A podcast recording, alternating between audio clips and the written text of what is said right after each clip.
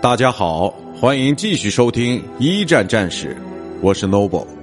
今天我和大家分享的是堑壕体系之越发深入的防线。自从一九一六年德国决定实施深度防线计划以后，战壕的结构就变得越来越复杂了。最接近敌军的一段防线上，适度的加入了很多的防御哨点。这些哨点一般建在大型的炮弹坑上，或是混凝土的碉堡里。建造这些哨点的目的，也不是阻止敌人的进攻，而是拖延敌军的步伐，或是将之逼入己方火力更为集中的死亡区域。在哨点以内。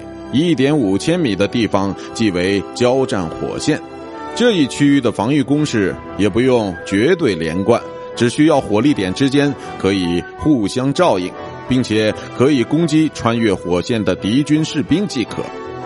最后就是所谓的终极战区了，这块区域的宽度可达两千米，其战壕布局尤为曲折，而且到处都是可以全方位开火的火力点。到了这一区域后，就是后备区了。这一区域的战壕设计可能更为复杂，但同时对于进攻方来说也更具进攻的价值，因为这里就是为守军炮兵准备的掩体。深度防线最杰出的代表就是从西线战场中心一直延伸到战线北部的兴登堡防线。这项工程于一九一六年九月开工，直到一九一八年末才建成。